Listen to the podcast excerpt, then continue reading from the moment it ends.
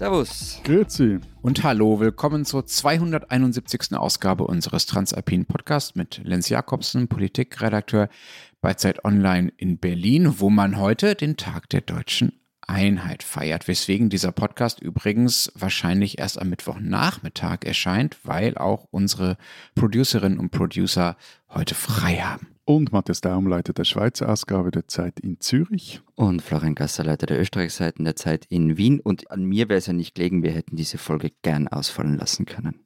Kein Problem. Ja, das ist der richtige Spirit. Da merkt man, wie viel Lust du auf, auf, die Aufnahme hast. Willkommen, Florian.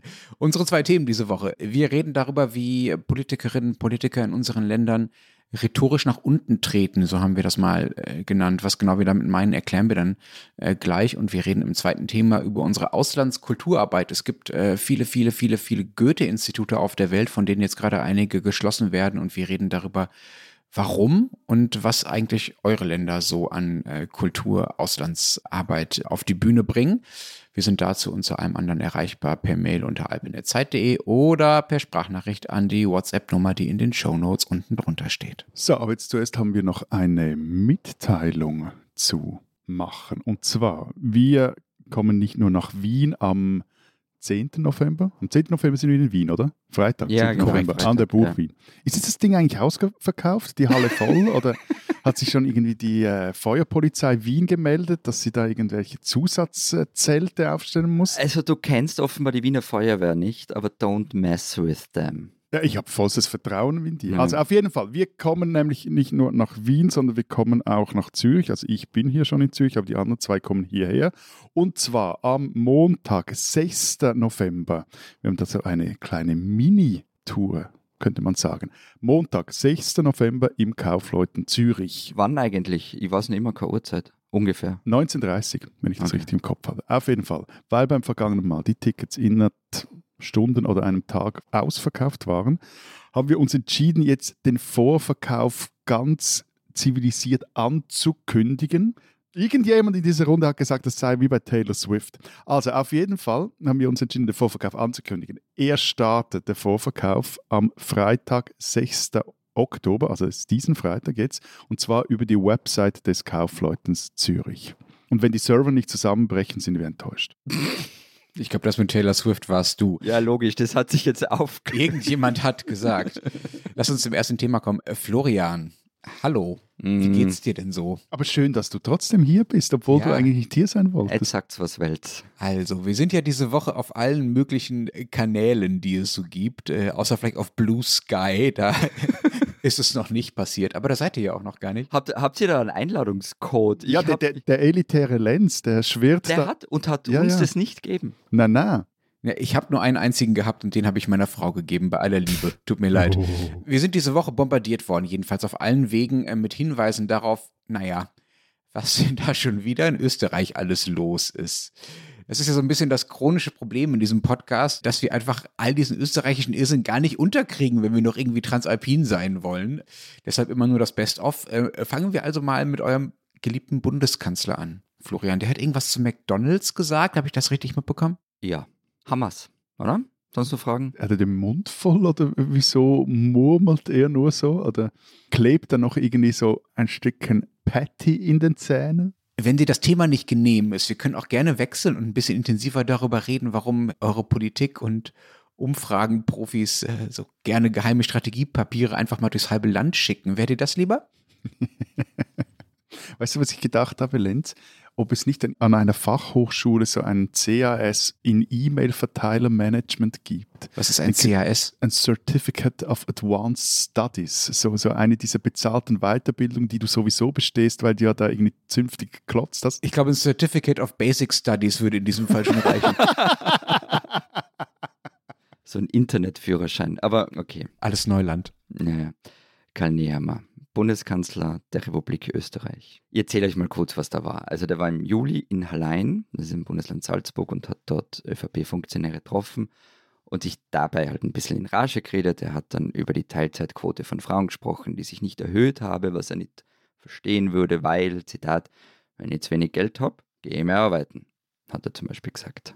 Ja, gut, aber das ist A, ist nicht falsch und B, verstehe ich nicht, wieso, dass du jetzt so einen Bohai machst und mit uns nicht diese Sendung aufnehmen wolltest und vor allem hat das überhaupt nichts mit Burger und Fritten zu tun. Also, wobei ich merke, ich habe Hunger.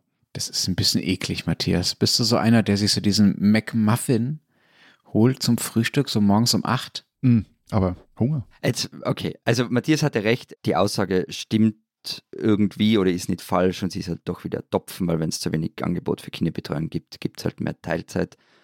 Und ich erinnere mich dunkel daran, wer nochmal die kostenlose Ganztagesbetreuung torpediert hat, um die eigene Regierung zu desavouieren. Das war Sebastian Kurz, der alte Parteikumpel von Nehammer. Florian, ich finde das nicht okay.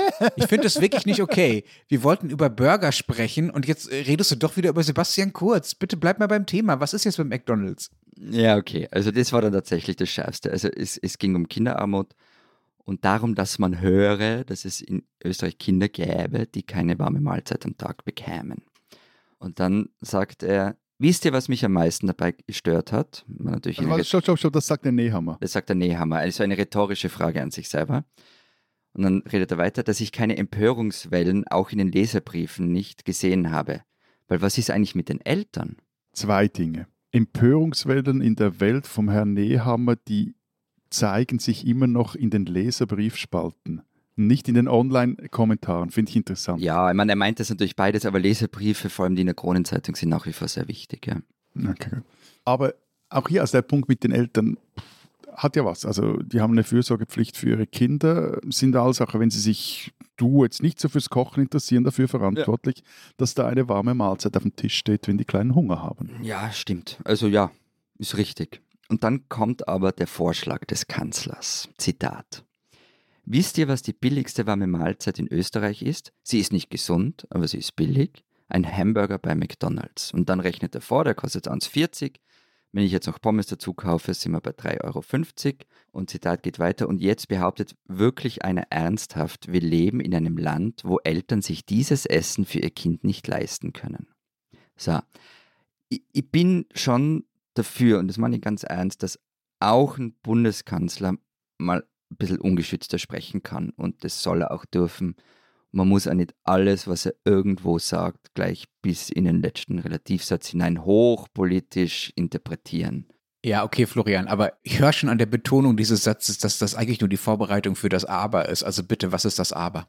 Naja, also diese Mackie-Rechnung, das war ja erstens vermutlich vorbereitet, sonst hätte er die Zahlen nicht parat gehabt. Hast du das Gefühl, ich würde ihm zutrauen, dass der weiß, wie viel das ein McDonalds Burger kostet? Weil Ist das so ein Typ, der nachts nach seinem langen Kanzlertag zu McDrive fährt? Könntest du das mal recherchieren? Ich, ich finde, also dieser so mit leicht, einer Richard Nixon Gummimaske, damit man ihn nicht erkennt, oder? also ich finde, dass dieser, dieser leicht despektierliche Unterton von euch zwei Gourmet-Fritzen, also der ist, finde ich, schon Teil des Problems, weil mir ist es ja wurscht, wer zum Mackie geht und wer nicht, ganz ehrlich. Aber es ist halt grandioser Unsinn, was er gesagt hat mit dieser Rechnung. Und es ist eine Herabwürdigung von armen Menschen und die ist wirklich grauslig. Er hat nämlich offenbar keine Ahnung, wie man billig isst. Also niemand geht zu McDonalds, weil dort das Essen billig ist. Und jetzt kommen wir übrigens wieder zu Sepp Schellhorn, so wie in der vergangenen Woche, also dem Hotelier in Koch aus Salzburg. Der hat nämlich dann auf Instagram Gnocchi mit Tomaten gekocht. Also ich hoffe, er hat Gnocchi gekocht und nicht Gnocchi. Ja, Entschuldigung, Gnocchi. Oder wie die Deutschen sagen würden, Gnocchi. Aber Gnocchi hoffentlich ohne Maggi. Hoffentlich ohne Maggi. Na, er hat da sechs Portionen gemacht und, und die Lebensmittelproportionen haben, ich glaube, 71 Cent oder so kostet. Also das heißt, es war einfach Unsinn zu sagen, das wäre die billigste warme Mahlzeit. Und eben, und das hat mich einfach wirklich gestört. Ein Politiker muss nicht selber aus armen Verhältnissen kommen, aber er muss halt schon Empathie haben, um sich in die vielen unterschiedlichen Lebenswelt und Lebensrealitäten einfühlen zu können. Aber nur nochmal, dass ich das richtig verstehe. Das war keine öffentliche Veranstaltung. Also der hat jetzt nicht Wahlkampf oder so damit gemacht. Ich meine, Wahlkampf ist ja bei euch offiziell sowieso noch nicht.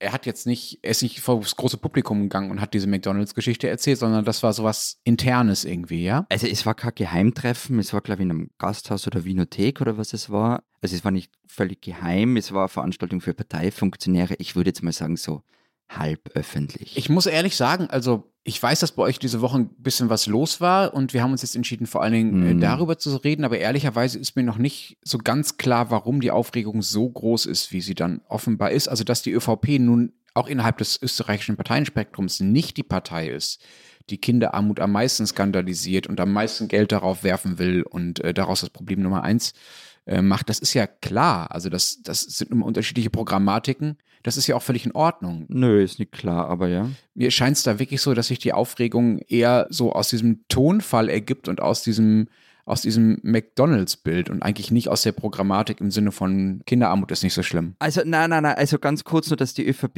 ich, ich finde die Einschätzung der ÖVP falsch, weil das ist ja die Partei, die immer auftritt so als wir sind die Partei für Familien.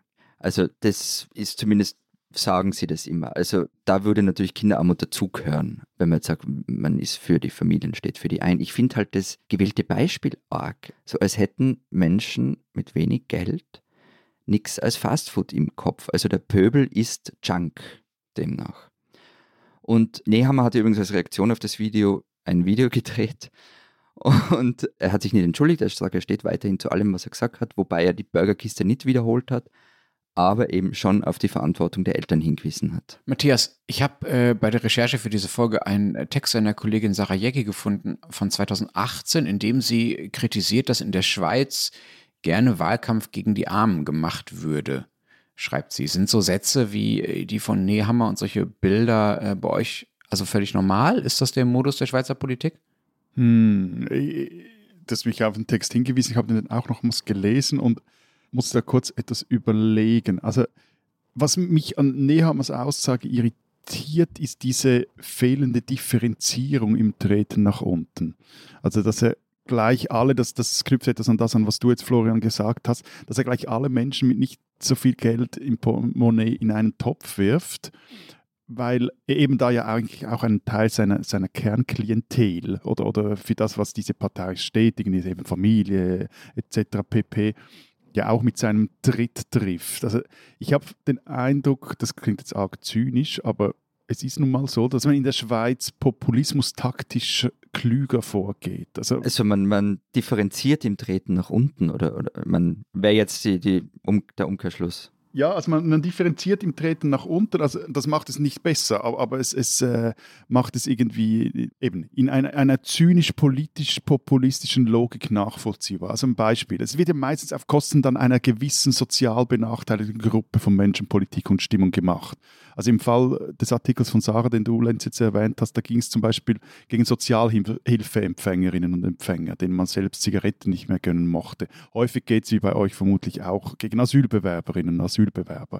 Und derartige Breitzeiten aber, die, also wenn, was er da gesagt hat, das, das erinnert ja Marie-Antoinette, sie n'ont pas de pain qu'il mange de la brioche. Das, kannst du das, Angeber, du Angeber, kannst es bitte übersetzen auch? Also sollen, wenn sie kein Brot haben, sollen sie Brioche essen. Und bevor du mir jetzt sagst, dass es nicht von Marie-Antoinette ist, ich weiß, es ist, ist glaube ich, von einer Madame Victoire und es ging da um den Teig, die Teigkruste einer Pastete, die sie doch essen sollten, aber das wird mir jetzt zu kompliziert, um das alles dir zu erklären. Wir sollten mal eine Marie-Antoinette-Folge machen, aber ja. Oder eine Folge über Pasteten. Aber wurscht. Also so diese Breitseite, die gibt es seltener, weil halt eben, was du gesagt hast, Florian, und darum verstehe ich das auch nicht so ganz, weil halt die Gefahr besteht, dass sich schließlich zu viele angesprochen fühlen. Was du sagst mit den Arbeitslosen oder Hartz-IV-Empfängern, ne, das hatten wir ja bei uns auch. Ich weiß nicht, ob ihr euch daran erinnert, das war damals echt eine Riesennummer. 2006 ist Kurt Beck, der damalige SPD-Vorsitzende, mal im Wahlkampf äh, auf dem Weihnachtsmarkt spazieren gegangen, so in, wie das dann so ist im Wahlkampf mit so einer Traube Journalisten drumherum und dann tut man so, als würde man normale Gespräche mit normalen Menschen führen. Und dann wurde er beschimpft von einem Hartz-IV-Empfänger eben für die Einführung äh, von Hartz IV. Und daraufhin sagte dann äh, Kurt Beck zu diesem Mann, Zitat, wenn Sie sich waschen und rasieren, haben Sie in drei Wochen einen Job. Das war, wie gesagt, 2006 und da war der Arbeitskräftemangel noch lange nicht so eklatant wie heute. Also ob der Typ wirklich in drei Wochen einen Job hätte und wie unrasiert und ungewaschen er wirklich war, das äh, kann man mal in Zweifel stellen. Und das war damals schon ganz schön Aufreger. Ja, man kann, das ist ein bisschen ähnlich wie bei dir mit dem, was du von Nehammer erzählt hast, Florian.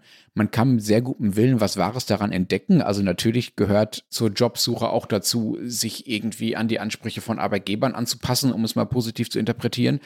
Aber ich finde auch gerade für einen Sozialdemokraten, das war das auch das, was ich vorher mit der ÖVP meinte, da gehört sich das fast noch weniger und sei es aus taktischen Gründen, ja, äh, so zu reden, also über die Leute, für die man ja eigentlich auch noch sprechen will. Niemand soll so reden. Ja, also Entschuldigung. Ich glaube, nur für einen Sozialdemokraten ist es noch schädlicher. Ja, ja, ja, ja. Aber, aber es, also ich finde, in diesem Fall liegt jetzt schon recht weit zurück, aber jetzt ohne da irgendwelche Bodyshaming-Bemerkungen zu machen oder so. Aber ich finde es auch in diesem Fall auch relativ schwierig, wenn ein Herr Beck, Beck äh, aussieht, solche Bemerkungen erlaubt. Aber ganz grundsätzlich, das gehört sich einfach für keinen Politiker, für keine Politiker Politikerin. Also dieses nach unten treten ist nieder, es zeugt von einem hundsmiserablen Charakter und du kannst von mir aus eine restriktive Sozialpolitik betreiben. Ich bin persönlich jetzt auch ein, ein, durchaus ein Anhänger von Fördern und Fordern und nicht einfach den Leuten Geld nachschmeißen. Und ich finde auch nicht, dass sich der Staat um alles und jedes kümmern kann oder soll. Aber das heißt noch lange nicht, dass man nicht anständig und respektvoll mit den Leuten umgehen kann und sie nicht wie Nähhader das tut, dem, was Florian gesagt hat, irgendwie jeder, der nicht so viel Geld hat, irgendwie ist, ist ein Trottel und frisst Junk und äh, kennt sowieso nur McDonalds. Also und, und eben, dass er irgendwie rasieren, waschen, dann haben sie einen Job. Das ist eine verdammte Arroganz, die sich einfach nicht gehört. Das ist einfach unanständig. Punkt. Ich würde nach dem Punkt trotzdem gerne noch weitermachen wollen, weil ich nicht glaube, dass das nur ein Zeichen von der Unanständigkeit einzelner Politiker und Politikerinnen ist, sondern dass äh, die jeweilige Sprache und die Sprüche, die so fallen, auch etwas darüber verrät, wie so die jeweilige politische Stimmung im Land zu der Zeit ist. Es gibt einfach Zeiten, in denen wird von Politikerinnen und Politikern, aber ich würde auch behaupten, von Teilen der sonstigen Gesellschaft einfach hemmungsloser nach unten getreten als in anderen Zeiten. Und das sagt dann nicht nur was da über diese Leute aus, sondern auch darüber, wie eben gerade die, die Gesamtlage ist. Bei uns zum Beispiel ist es gerade völlig krass in meiner Wahrnehmung, wie die Rhetorik in der Migrationspolitik eskaliert ist, also wie da nach, nach in Anführungszeichen unten getreten wird. Eben, aber gerade auch jetzt, also in dieser Position, finde ich, wenn, wenn das hin zum Kunz und Frau Meier und Herr Müller machen, im Bierzelt am Oktoberfest oder wo auch immer, ist ja das eine. Aber wenn da der Herr Merz mit seinen Zahnproblemen irgendwie äh, hausieren geht, das finde ich einfach völlig daneben. Äh, kannst du das bitte aufklären, äh, Herr Merz und seine Zahnprobleme? Ich habe was anderes zu tun gehabt. Ich habe keine Ahnung, was Herr Merz gesagt hat. Du Glücklicher. Herr Merz hat gesagt, die sitzen beim Arzt. Also Friedrich Merz. Friedrich Merz, CDU-Vorsitzender. Die sitzen beim Arzt und lassen sich die Zähne neu machen und die deutschen Bürger nebenan kriegen keine Termine. Über Asylbewerber, ne? Die, eben diese Asylbewerber waren die. Mhm, genau. Und stimmt denn das? Ja, natürlich nicht. Also Asylbewerber kriegen nicht leichter Termine beim Zahnarzt oder gar Zahnersatz als Menschen mit deutschem Pass, sondern wenn überhaupt, dann kriegen sie das schwerer. Im Gesetz im entsprechenden steht, Zitat, eine Versorgung mit Zahnersatz erfolgt nur, soweit dies im Einzelfall aus medizinischen Gründen unaufschiebbar ist. Und ja, das kann dazu führen, dass Asylbewerber in Deutschland eine bessere Zahnversorgung haben als in den Ländern, aus denen sie kommen. Aber das führt nicht dazu, dass Asylbewerber in Deutschland eine bessere äh, Zahnversorgung und Zahnarztterminversorgung haben als äh, diejenigen, die schon immer hier gewohnt haben. Also es ist völlig eindeutig.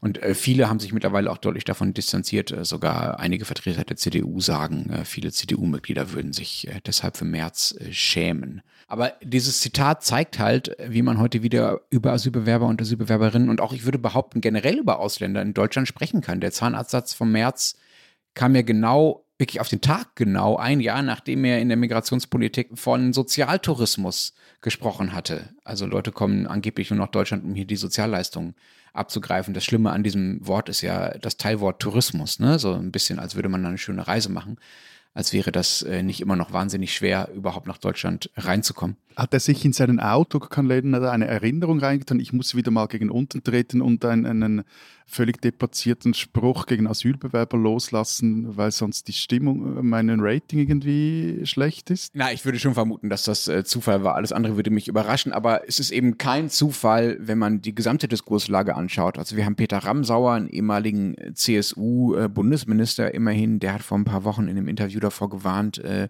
bei zu viel oder bei zu ungeregelter Einwanderungspolitik könnte auch Ungeziefer, Zitat, ins Land kommen.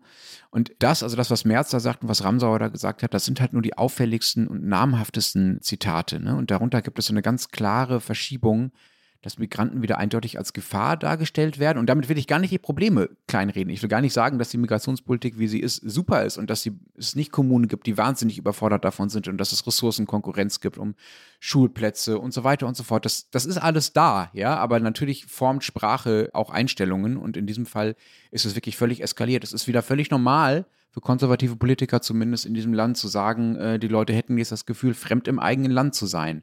Und nur nochmal zur Relation, es leben momentan, ich glaube, 3,2, 3,3 Millionen Geflüchtete, also Asylbewerber und sonstige Ukrainer und so weiter in Deutschland. Also da sind jetzt gerade 20 Deutsche von einem Asylbewerber oder von einem Geflüchteten umzingelt. Also das Problem ist, dass alles, was du sagst, also offenbar sind wir nicht in der Lage, normal über diese Themen zu sprechen, auch über die Probleme, die diese Sachen mit sich bringen. Und es ist, es ist nicht schön, aber es gibt da so einen Zusammenhang.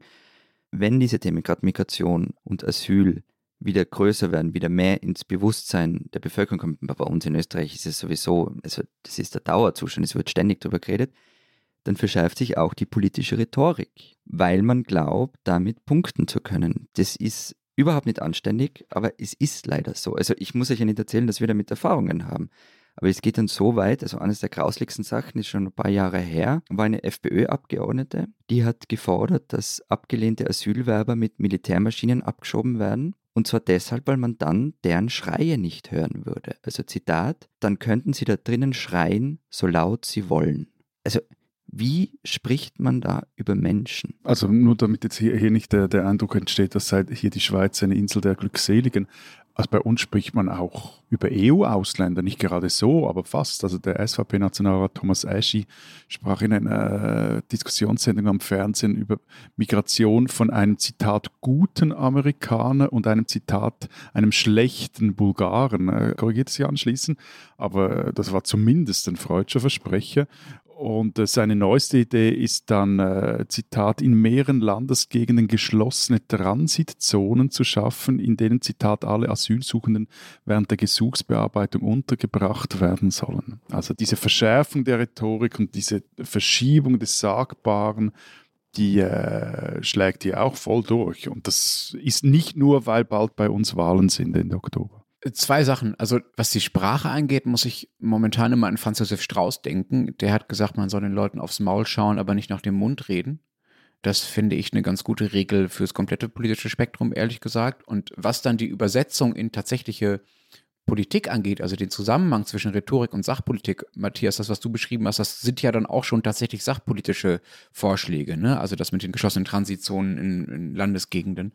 Das ist das, was natürlich in Deutschland auch schon zu beobachten ist. Also wenn so Leute wie Volker Bouffier über Jahre Ministerpräsident in Hessen für die CDU und einer der deutlichsten Merkel-Unterstützer in den äh, vergangenen Jahren, wenn der das Gefühl hat, die Leute, wenn der sagt, die Leute dürften nicht das Gefühl bekommen, fremd im eigenen Land zu sein, dann ist das wirklich ein schmaler Grad, wenn man an dieses, an dieses Franz Josef Strauß-Zitat denkt. Ne? Also ist das jetzt noch aufs Maul schauen oder ist das schon nach dem Mund reden? Also benennt er damit Sorgen, wie es Aufgabe von Politik ist, oder raunt er damit diese Überfremdung, ne, fremd im eigenen Land sein, raunt er damit diese Überfremdung eigentlich erst recht noch herbei? So, das finde ich wirklich schwierig. Ich verstehe, dass man Sorgen ernst nehmen muss, aber mir persönlich geht das ein bisschen zu weit und man wird halt den Verdacht nicht los, dass es eben nicht nur um diese Asylbewerber und Geflüchteten geht, ähm, um die ja gerade sagen wir mal, sachpolitisch gerungen wird, wie mit ihnen umzugehen ist, sondern dass es irgendwie auch gegen alle anderen geht, die irgendwie nicht so wirklich biodeutsch wirken, weil sie zum Beispiel zum Arbeiten hierher gekommen sind oder weil sie Kinder von äh, Migranten oder Migrantinnen sind, von Gastarbeitern beispielsweise oder auch nur deren Enkelkinder, ja, also die sehen irgendwie anders aus und dann haben äh, gewisse Leute in Deutschland das Gefühl, naja, irgendwie ist das aber nicht mehr mein Deutschland, wenn die Leute hier anders aussehen, äh, als ich das von vor 50 Jahren gewohnt bin. Was da gerade passiert ist, dass sich Teile Deutschlands nochmal so mit letzter Kraft gegen die Realität wehren, dass Deutschland ein Einwanderungsland geworden ist und dass der Anteil der Einwanderer und ihrer Nachkommen in Deutschland auch eher weiter steigen wird. Und äh, da geht eben diese berechtigte Debatte über die Ausgestaltung der Asylpolitik einfach zu oft einher mit so einem gefühligen, ja, subkutanen Rassismus. Und das finde ich, finde ich schon einigermaßen gefährlich. So, das, es gibt ja hier in Deutschland leider auch sehr konkrete Erfahrungen damit, was passiert, wenn Politikerinnen und Politiker diesen Rassismus auch dann rhetorisch entsichern gewissermaßen, ja. Also vor 20, 30 Jahren, als äh, die äh, Geflüchtetenheime äh, gebrannt haben und daraufhin der Asylkompromiss beschlossen wurde, der letztlich eine Verschärfung des Asylrechts war, dann ist danach sind, ist die Gewalt, die rechte Gewalt in Deutschland erst so richtig losgegangen, ja, weil man den Leuten, sagen wir mal, politisch zumindest ein bisschen entgegengekommen ist. Und das ist auch etwas, was, was jetzt durchaus wieder passieren könnte. Ich, ich finde, Florian hat vorhin einen, einen richtigen Punkt noch erwähnt, nämlich, dass dieses gegen Untertreten, sei es jetzt gegen Sozialhilfeempfänger, sei es gegen Asylbewerberinnen, Asylbewerber, das verunmöglicht, jetzt gerade in der Asyl- und Migrationsdebatte, verunmöglicht diese Debatte halbwegs vernünftig und auch bis zu einem gewissen Grad mit einer Offenheit zu führen. Also es kippt dann schnell in, äh, du bist entweder dafür oder dagegen also du hast ja letztens, Lenz, du hast gesagt, das mit dem Ängste äh, wahrnehmen und Sorgen wahrnehmen, ernst nehmen und Stimmung zu machen, dieser schmale Grat. Und also ich meine, eben die SVP macht bei uns zum Beispiel jetzt Wahlkampf mit der Angstmache vor der 10 Millionen Schweizer. Zurzeit leben 9 Millionen in der Schweiz und, und sie, sie versucht da irgendwie so eine, ein Schrecken, seine Dystopie an die Wand zu malen, eine 10 Millionen Schweiz.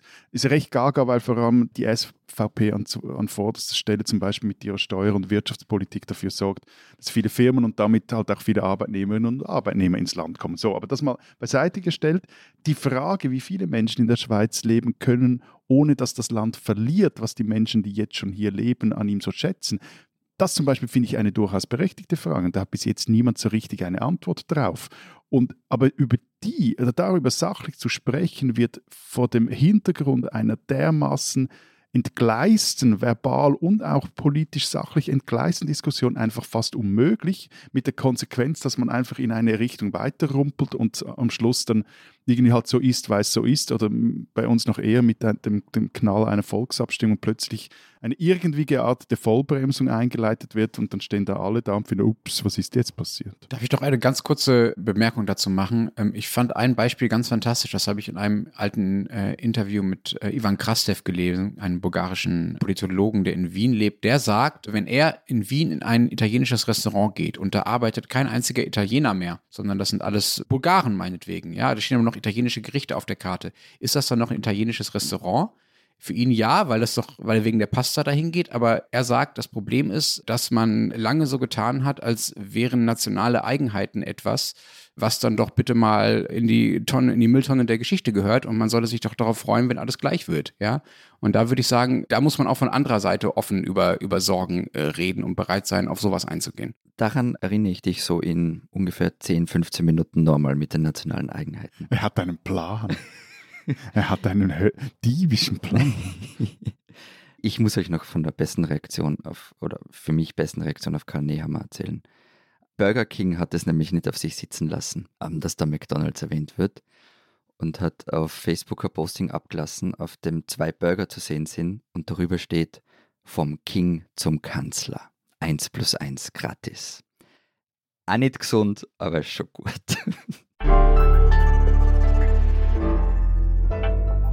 Diesen Österreicher sollten Sie kennen. Social Media ist ja doch für was gut. Ich habe auf TikTok in den vergangenen Wochen erfahren, dass ich nicht allein bin, ich kenne mich auch zu jenen, die recht oft ans Römische Reich denken. Ich dachte, du, du hättest endlich einen guten Schminktipp gefunden auf TikTok.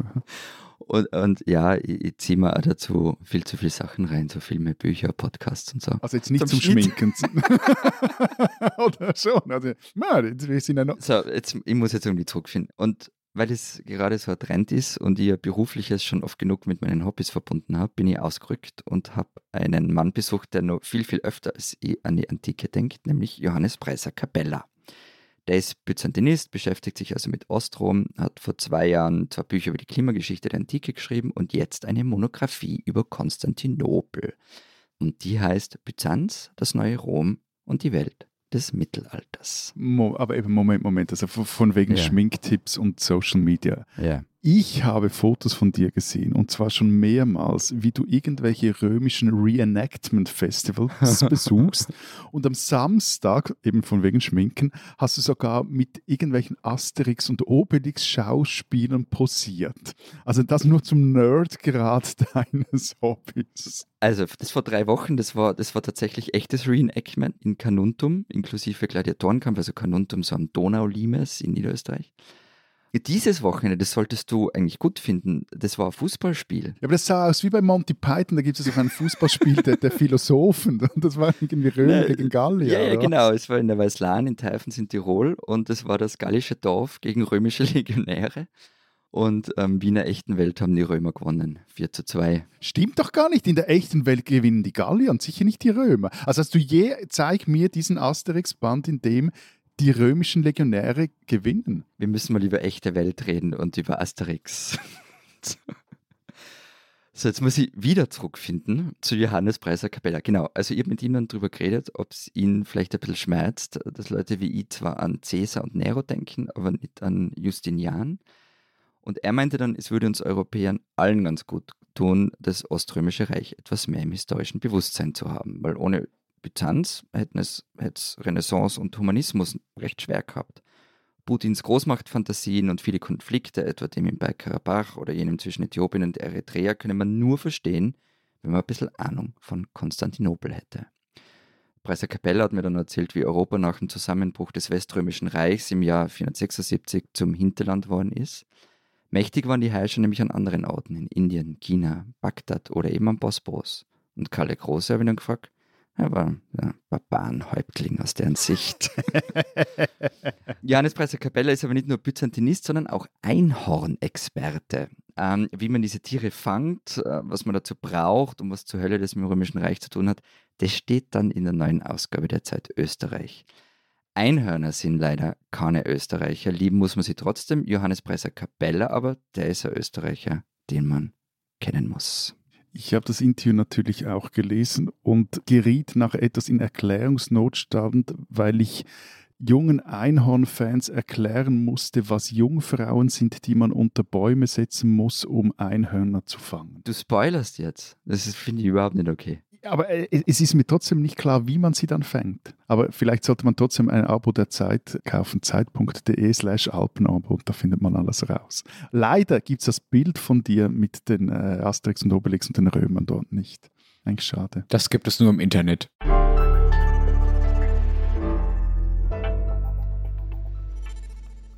Ich wollte ja eigentlich über das Römische Reich mit euch reden und das wolltet ihr nicht. Ja, jetzt habe ich aber schön mit dir mitgeredet. Also du kannst dich jetzt nicht beklagen und, und Du bist mir ins Wort gefallen, das ist nicht mitreden. ich wollte irgendwie über deutsche Literatur reden, über Strom und Drang und wie das alles in die Welt, wie, wie die Deutschen das in die Welt hinaustragen. Zumindest wirkt es ja auf mich so, der Lenz will über Goethe-Institute sprechen. Warum in die Ferne schweifen, wenn das Gute liegt so nah, Florian?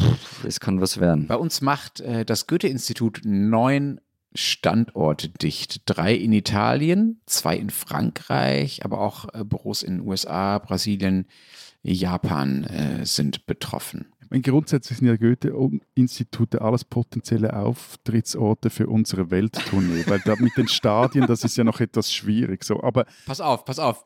Deshalb, neun von wie vielen ist die entscheidende Frage. Wir haben also noch, es sind insgesamt 158. Und deshalb und wegen 9 von 158 reden wir nicht über das Römische Reich, sondern über Goethe-Institut. Super, danke. Es bleiben also noch 149 Goethe-Institute, die wir in einer 20 Jahre dauernden Welttournee betouren können. never ending tour. Einladungen bitte an alpen.zeit.de, liebe Goethe-Instituts-Mitarbeiter. ja, es sind also noch einige übrig, Goethe-Institute auf der ganzen Welt. Und es sollen übrigens auch ein paar neue eingerichtet werden für diese neuen, die geschlossen wurden. Das sind also nicht nur Kürzungen, Das Sapperlot.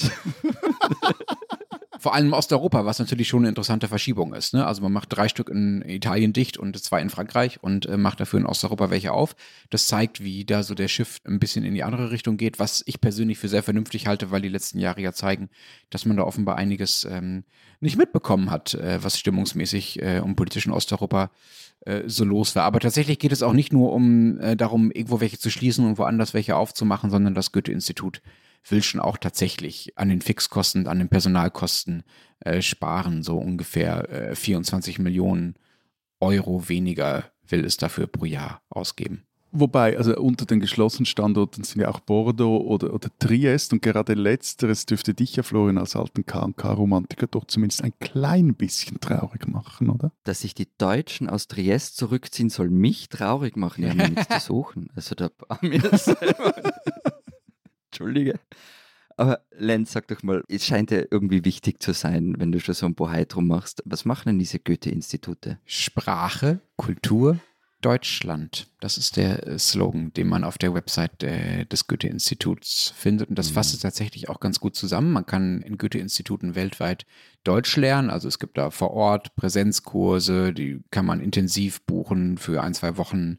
Dann jeden Tag viele Stunden oder nachmittags, abends. Das ist dann vor allen Dingen für Leute, die in Deutschland vielleicht arbeiten wollen und halt vorher Deutsch lernen äh, wollen und müssen. Ähm, man kann da aber auch äh, deutsche Bücher ausleihen. Viele dieser Institute haben Bibliotheken. Ähm, das Institut macht auch Lesereisen und schickt äh, zum Beispiel äh, deutschsprachige Autoren und Autorinnen und f- ich meine, Podcast scheint mir da jetzt auch nicht, vielleicht ist auch ein Podcast dabei, müsste man mal recherchieren, für Lesungen und Auftritte um die Welt. Manchmal sogar Bands oder deutsche Chöre, äh, die auf Auslandsreisen gehen werden vom Goethe-Institut unterstützt. Na gut, aber da müsste jetzt Florian endlich mal mitsingen, dass wir als Chor um die Welt touren könnten. Ich glaube, er spielt Gitarre, oder? Ich singe mit euch dem Land Tirol Treue, jederzeit, in jedem Goethe-Institut.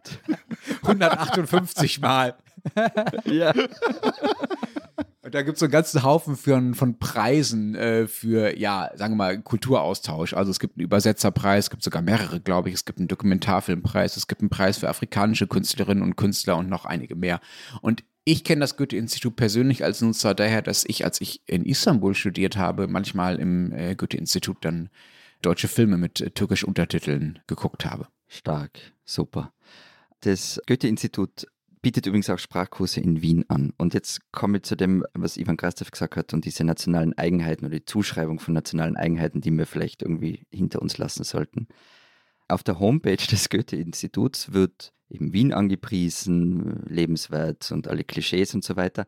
Und unter dem Punkt Freizeit steht dann, Zitat, bekannt ist Wien auch für den Wiener Schmäh seiner Bewohner. Eine typisch wienerische Art des Humors und der sprachlichen Umgangsweise.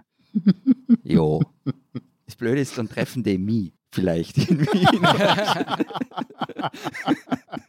Also was hat dich kürzlich ein, ein, ein, ein Hörer, den du am Telefon hattest, beschimpft? ja, Frau, das kann man nur mit Gepiepse sagen im Podcast. Ja.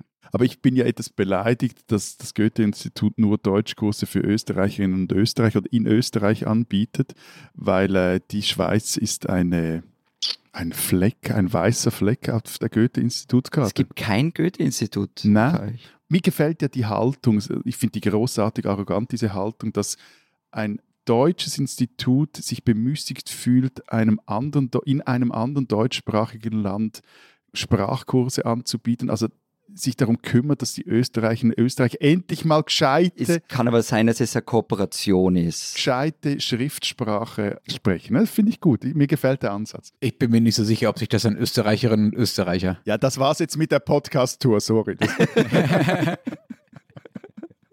In Wien haben wir ja schon einen Auftritt, da müssen wir nicht auch noch ins Goethe-Institut.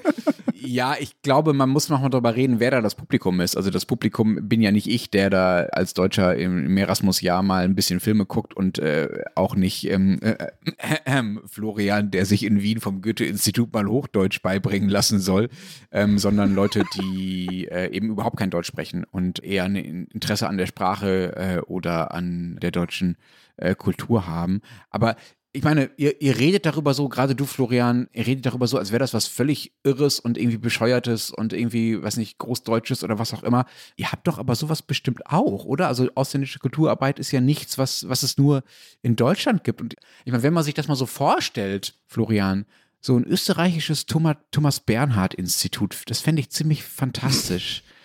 Nie- Niederlassung vom Thomas Bernhard Institut bitte dann in jeder Stadt, die Bernhard mal beschimpft hat. Da gibt es ja einige von, zumindest in Europa. und dann kann man da so rein, das sind dann so einfach so kleine Kaffeehäuser und da kann man rein und Mehlspeisen essen und dann kriegt man so einen Kurs im Nörgeln. So, um, um die Wette nörgeln mit Florian Gasser. und in Zürich wird dann das Lokal heißen Das Weltbordell, oder? Ja, genau. Also nur ganz kurz zu die Goethe-Institute bescheuert, habe ich nicht gesagt. Also ich finde die auch nicht bescheuert. Ich war sogar manchmal in einem davon. Die sind eh ganz cool. Diese Idee mit dem Thomas Bernhard Institut ist natürlich fantastisch, äh, sollte man weiterverfolgen und unser Welttournee dorthin verlegen. Es gibt es halt noch nicht. Was es gibt. Es gibt aber die sogenannte Auslandskultur bei uns. Also die ist im, im Außenministerium angesiedelt. Da gibt es auch ein Grundlagenprogramm, in dem stehen dann so Sachen wie die Kulturnation Österreich hat in einem zur Bevölkerungszahl überproportional hohen Ausmaß herausragende kulturelle, kreative und innovative Leistungen hervorgebracht. Boah. Ich wisst jeder, ich wäre immer gleich ganz zuckelig, wenn ich Kulturnation höre. Ja, das verstehe ich. Ja, haben wir eh beim Live-Auftritt beim letzten drüber geredet. Na, ich finde diesen Vergleich, wir haben mehr Kultur als andere, das finde ich krass daran. ja, ja, das, ja. Pro Kopf. pro Kopf nämlich viel mehr, viel mehr. Also es gibt verschiedene Dinge, wie diese Auslandskulturpolitik gemacht wird. Hauptsächlich spielt die sich in den österreichischen Kulturfonds ab. Da gibt es dann Bibliotheken, Veranstaltungen etc. Das ist natürlich eine ganze Nummer kleiner als die Goethe-Institute. Mit den Goethe-Instituten kooperiert aber die österreichische Auslandskulturpolitik. Und von diesen Kulturfonds gibt es 30 in 28 Länder, aber darunter auch solche in, in wirklich ganz, ganz, ganz, ganz weit entfernten Städten wie Bratislava. Ja, da muss man, muss man hart suchen, um überhaupt österreichische Verbindungen zu finden. Also Straßenbahnfahrt entfernt. Ähm, ich habe mal nachgeschaut, es gibt so ein österreichisches Kulturforum äh, auch hier in Berlin, aber das ist halt letztlich eigentlich eine, eine Abteilung oder so, ein, so eine Programmreihe in der Botschaft und das ist dann auch oft im, im Botschaftsgebäude. Da äh, steht dann kommende Woche zum Beispiel die Lesung einer serbisch-österreichischen Autorin auf dem Programm oder ein paar Tage später gibt es eine Diskussionsveranstaltung zur, sagen wir mal, zur, zur Stadtentwicklung und zur Beschädigung in, in Sarajevo. Das ist dann oft in Kooperation mit so anderen kulturwissenschaftlichen, geisteswissenschaftlichen Mhm. Einrichtungen. Also da gibt es schon ein bisschen was, aber zum Beispiel Sprachkurse habe ich da jetzt auch nicht gefunden. Ja, in Berlin werden jetzt Deutschsprachkurse, glaube ich, wirklich nicht angebracht, wenn die das österreichische Kulturforum anbietet. Hat vielleicht Tiroler Sprachkurse, Florian. Wie du mir, so ich dir. ähm, ja, ja. Es ist nicht immer bei der Botschaft untergebracht, aber manchmal schon, das stimmt. Und das Kulturforum Berlin ist übrigens eines der cooleren, finde ich. Also die machen, ich war da noch nie, aber die Veranstaltungen von denen, was ich gerade in diesem Jahr mitgekriegt habe, sind wirklich toll. Also Babi Markovic, das ist die Autorin, die du meinst, ähm, die ist sowieso super. Wichtiger Hinweis, ist mir jetzt wirklich wichtig, die Homepage des Forums in Berlin ist ganz furchtbar. Vielleicht bin ich nicht hip genug, aber ich verlaufe mich da ständig. Gott, dass ich das einmal gesagt habe. Also wenn wir auf unserer Welttournee auch im äh, österreichischen Kulturforum in Berlin spielen sollen, dann bitte erst die Homepage ändern. Bitte, bitte, genau. Was ist bei dieser Kulturfonds? Die hängen halt immer stark von denjenigen ab, die sie gerade leiten. Und ja, es gibt genügend davon, wo, von, von irgendwelchen Klavierabenden, zu denen dann im Grunde nur andere Diplomaten kommen, die sich wechselseitig bespaßen. Aber es gibt dann schon auch solche, wie zum Beispiel in Moskau. Das ist lange Jahre von Simon Mraz geleitet worden.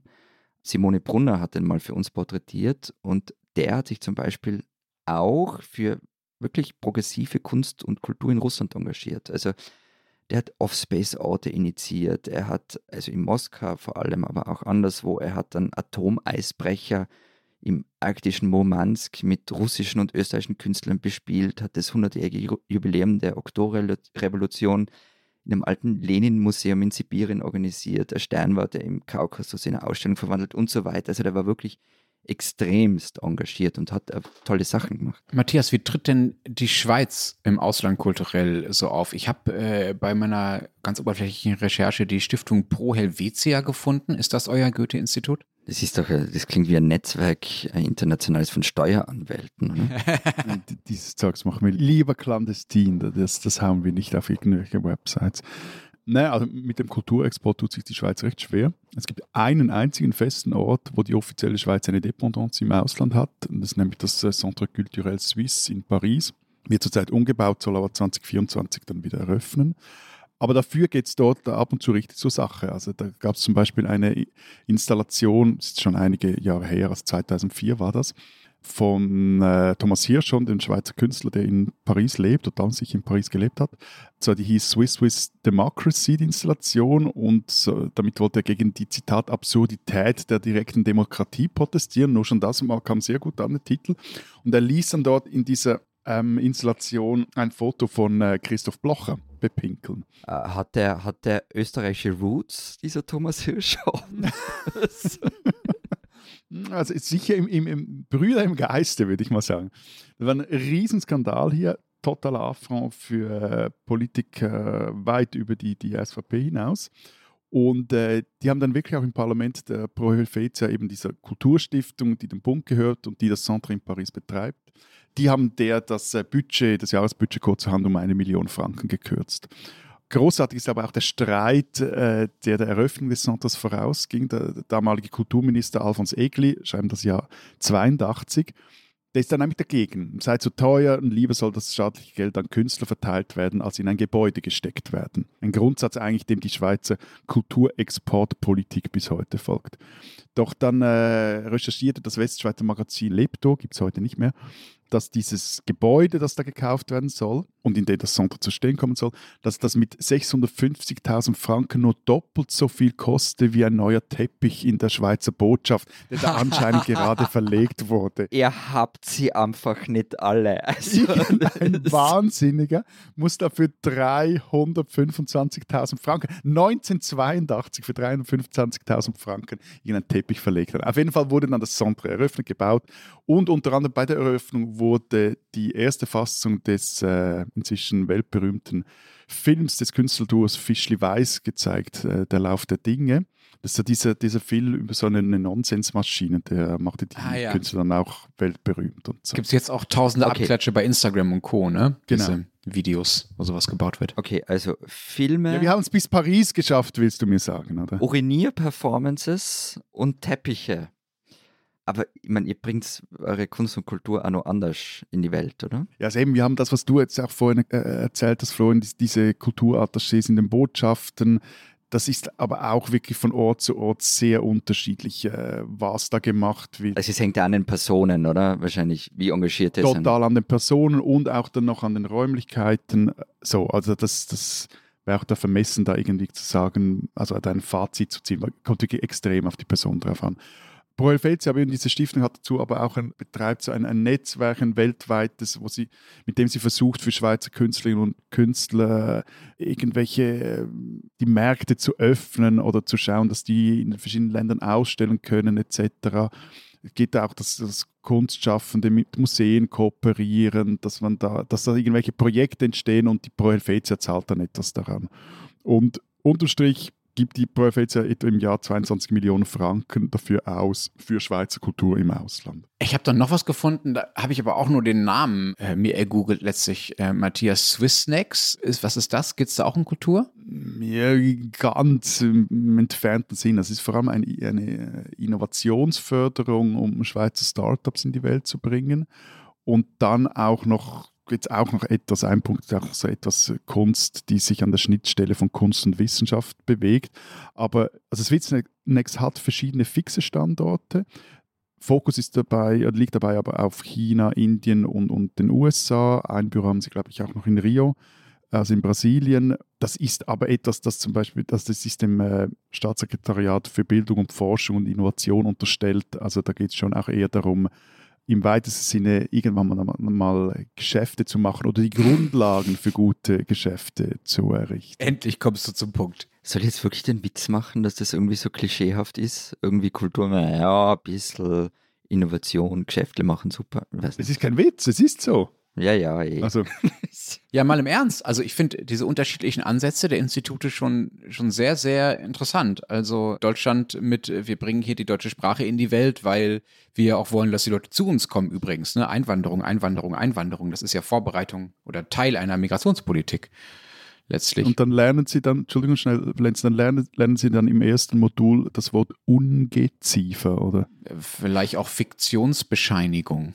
Äh, Es gibt da einige interessante Worte, die äh, einem mehr oder weniger helfen, wenn man äh, als Ausländer in Deutschland ankommt. Aber was ich eigentlich sagen wollte, also diese Institute oder diese Auslandskulturprogramme haben ja offenbar unterschiedliche Ansprüche und offenbar ändern sich auch die Ansprüche der Programme. Zumindest ist das in Deutschland so. Der hat, das hat unser Kollege Thomas E. Schmidt in einem Text zu diesen Umbauarbeiten jetzt beim Goethe-Institut ganz gut beschrieben, der sagt, äh, oder erinnert sich daran, ich war ja nicht mehr dabei, aber er, äh, zu Zeiten von Rot-Grün, also so vor 20 Jahren, sei bei dieser ausländischen Kulturarbeit viel von Konfliktprävention die Rede gewesen. Ne? Also so ein bisschen der Anspruch, wir gehen jetzt mal dahin und machen da ein bisschen was und sorgen dann dafür, dass sich damit dafür, dass vielleicht auch weniger Konflikte in der entsprechenden Region entstehen. Ein Anspruch, der natürlich aus heutiger Sicht völlig vermessen klingt. Dann in der Merkel-Zeit, sagt äh, Thomas E. Schmidt, wurde dann viel von Kooperation gesprochen. Also man geht wohin und äh, tauscht sich mit den anderen Leuten aus in den anderen Ländern. Und aktuell, jetzt wieder Zitat aus dem Text, spricht der verantwortliche Abteilungsleiter für Kultur im Außenamt von Goethe-Instituten als einem, Zitat, globalen Seismographen. Und das finde ich schon ein interessanter Dreischritt. Ne? Konfliktprävention, Kooperation, globaler Seismograph. Das ist dieses Sendungsbewusstsein, ist schon ziemlich verloren gegangen und wurde vom Zuhören äh, abgelöst. Und dazu schreibt Schmidt, und das ist dann die sehr grundsätzliche, das sehr grundsätzliche Fazit vielleicht äh, dieses Themas, wo das westlich-demokratisch-liberale Lebensmodell für andere Länder nicht mehr zur Orientierung dient, wo es sogar abgelehnt und angefeindet wird, gerät Deutschland als politische Kultur in die Defensive. Es ist gut, sich das einzugestehen und nicht länger die Lebenslüge von der eigenen unwiderstehlichen Attraktivität aufrechtzuerhalten. Die spinnen, die Österreicher. So, Florian. Florian! Wir haben's, oder? Ich würde nämlich dann gehen jetzt. Hier geblieben, mein Lieber. Hier geblieben. Also, du kommst uns nicht so einfach davon. Du kannst uns nicht zuerst die halbe Woche, die ganze Woche da irgendwie in den Ohren liegen und rumjammern, was bei euch wieder passiert und meinen, dass das irgendwie. Ich habe nie gejammert, ich habe hab das alles von euch ferngehalten. Nicht eine Nachricht habt ihr gekriegt, deswegen. Wir könnten zusätzlich zu der Folge, die jetzt hier schon beinahe endet, noch eine komplette Sonderfolge aufnehmen mit dem, was sonst noch in Österreich passiert ist äh, diese Woche. Vielleicht sogar drei Sonderfolgen. Da war dieses Video des Bundeskanzlers, darüber haben wir schon äh, gesprochen, aber es gab ja noch mehr. Sollen wir das vielleicht mal chronologisch machen, damit wir nicht die Übersicht verlieren, Matthias? Genau, gerne. Sehr gerne. Sehr gerne, Herr Jakobsen. Sehr gerne. Machen wir sehr gerne. Also Samstag, Sonntag, 23. 24. September 2023. Der Ex-EU-Abgeordnete Andreas Mölzer von der FPÖ und der Ex-Nationalratsabgeordnete Johannes Hübner und ein Zitat schillernder Wiener Antiquitätenhändler mit erklärter Neigung zur Barockmusik, so nannte ihn auf jeden Fall die FAZ, treffen in, jetzt kommt's, Afghanistan, den Außenminister, ich setze den jetzt mal in, in, in Anführungszeichen, der international nicht anerkannten Taliban-Regierung, also dieses Terrorregimes. Der Grund der Visite, journalistische Mission, so sagt es zumindest Mölzer, er habe Zitat, eben schauen wollen, was in diesem Land so los ist. Was er gelernt hat, Zitat, die Taliban haben dazugelernt und bemühen sich, Sicherheit herzustellen. Auf den Straßen habe er also Frauen ohne Burka gesehen, zudem habe er den Eindruck, dass die Taliban es selbst kritisch sehen würden, dass Frauen von Universitäten ausgeschlossen seien. Mhm, genau. Zur Verteidigung der FPÖ. Die Reise war mit der Partei nicht abgesprochen. Also Herbert Kickel tobt auch deswegen. Vielleicht wird Andreas Mölzer sogar aus der Partei ausgeschlossen, wer weiß. Jedenfalls Kickel spricht da von einem Rentnerausflug. Na gut, äh, wenn du das abtun willst, lieber Florian, dann haben wir noch mehr auf Lager. Kommen wir zum Dienstag. Das war der Tag, an dem die ÖVP ihre Kampagne Glaub an Österreich vorstellte. Unter den äh, fünf äh, Themen äh, befindet sich das Motiv eines Sparschweins, das äh, fleißige Hände mit Münzen füttern. Zitat: Platz zwei bei den Antiteuerungsmaßnahmen in der EU, heißt es dazu. Die abgebildeten Münzen, die dann dieses Sparschwein geworfen werden und beweisen sollen, wie gut die österreichische Antiteuerungspolitik war, waren allerdings nicht die Münzen, mit denen man in Österreich meines Wissens immer noch bezahlt, nämlich Euro, sondern Das waren, glaube ich, auch nicht die Schilling, mit denen man vorher bezahlt hat, oder? es waren noch nicht mal die Franken, mit denen man noch viel mehr kaufen könnte. Nein, es waren Rubel, russische Rubel. Und das war noch nicht alles an diesem einen Am Dienstag. Dienstag, am Dienstag. Eben, wie gesagt, immer noch am Dienstag. Das private Forschungsinstitut SORA hat dann nämlich ein, ein Strategiepapier erstellt, das eine Wahlkampfberatung der SPÖ vorbereiten soll. Verfasst hat das Papier Günter Ogris, Entschuldigung. Günter Ogris, der Chef von SORA. Blöderweise hat er eben kein Certificate in Basic Studies in E-Mail-Versand auf Gleisen besucht. Versehentlich hat er nämlich dieses vertrauliche Papier an 800 Leute geschickt. Der ORF findet das jetzt so mäßig lustig, weil Sora, der ist auch für, oder die sind auch für die äh, Hochrechnungen am Wahltag beim Rundfunk zuständig. Und wenn jetzt das, dasselbe Institut auch eine Kooperation mit den Sozis am Wahltag vorschlägt, mh, schwierig. Auf jeden Fall, ORF hat die Zusammenarbeit mit Sora beendet. Und äh, ja eben, also Meinungsforschung Österreich immer wieder eine spezielle Sache. Lesen Sie dazu mehr auf der neuen Österreich-Seite. Wir sind aber noch nicht Jederzeit. fertig. Wir sind noch nicht fertig. genau. Am Mittwoch dann äh, kam das äh, Nehammer-Video und jetzt müssen wir tatsächlich, Florian, ich bin etwas überrascht, ein paar Tage springen und zwar zu äh, diesem Montag, also zum äh, gestrigen äh, Montag. Erst dann ist wieder was passiert in Österreich, äh, nämlich eine E-Mail. Das ist echt das Thema. Eigentlich hätten wir über E-Mails reden müssen in dieser Woche. Die ÖVP hat nämlich auch bei der Adresszeile ein bisschen was falsch gemacht und aus Versehen eine Mail an äh, die Neos geschickt, in der es äh, darum ging, dass darin eine bislang eigentlich noch recht geheime Idee äh, vorgestellt äh, wurde. Also man muss dazu sagen, Neos Oppositionspartei, ÖVP-Regierungspartei, ja. Also es ist wirklich Kanzlerpartei. man könnte sich keinen, keinen blöderen Adressfehler vorstellen, äh, wenn man äh, eine äh, parlamentarische Geheimidee eruieren äh, oder besprechen will. Jedenfalls, die Idee war, einen parlamentarischen Untersuchungsausschuss anzuschieben, der sich mit allen Parteien, die seit 2007 in der Regierung waren, beschäftigen soll. Also auch mit dem eigenen Koalitionspartner der ÖVP, den Grünen. Äh, so viel zum innerkoalitionären Vertrauen in der österreichischen Regierung. Ihr habt wirklich einen Lauf gerade, Florian. Also, ich war es wirklich nicht. Ich, ich mache es jetzt so. Ich zitiere einfach Christian Ankovic. Der hat ähm, nämlich in unserem Newsletter gemischter Satz, den man übrigens abonnieren kann unter zeit.de slash gemischter Satz, auch nicht so recht weiter gewusst, was er schreiben soll. Und Anko hat dann einfach den Schlussdialog aus dem Film Burn After Reading reingeschrieben. Und der passt ganz wunderbar auf diese verrückten Tage. Der geht so. Was lernen wir daraus, Palmer? Ich weiß es nicht, Sir. Scheiße, ich weiß es auch nicht. Schätze, wir sollten das nicht wiederholen. Ja, Sir. Wenn ich nur wüsste, was eigentlich. Es ist schwer zu sagen. Gott, was für ein Scheißdreck.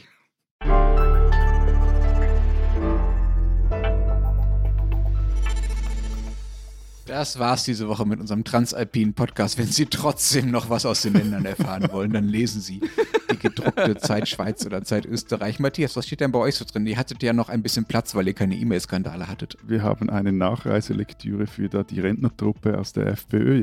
Äh, Und zwar hat Balz Oertli, unser Autor, für uns die Geschichte von Hafiz Taban recherchiert. Das ist ein afghanischer Journalist, ist 2011 in die Schweiz geflohen und wollte nun seine Verlobte nachziehen. Der sogenannte Familiennachzug erlaubt ihm das. Also der hat hier eine, jetzt eine C-Bewilligung, also fixe Aufenthaltsbewilligung.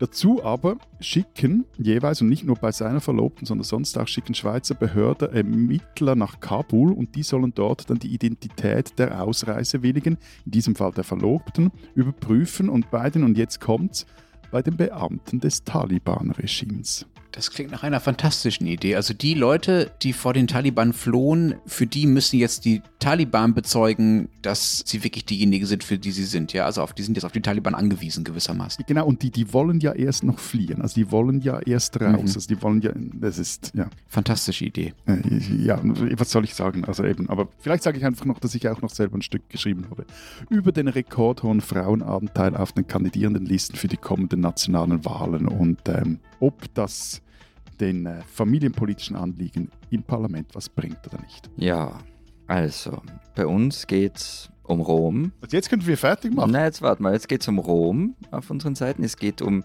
Meinungsforschung, Politik und Medien. Dann hat Sabrina Luttenberg ein Interview geführt mit dem einzigen Arzt in Vorarlberg, der Schwangerschaftsabbrüche durchführt, der aber jetzt mit Ende des Jahres in Pension geht und es gibt keinen Nachfolger. Und Joachim Riedl hat noch ein Stück geschrieben über ein neues Buch von Herbert Lackner, nämlich eine Geschichte der Kulturkämpfe in Österreich, inklusive Urinier-Performances. Matthias, das müsste dir gefallen, an der Uni Wien. Und wenn Sie wissen wollen, was in Deutschland äh, so los ist, ich glaube, Urini-Performances haben wir gerade nicht zu bieten, aber alles andere, dann lesen Sie den Rest der gedruckten Zeit oder natürlich Zeit online.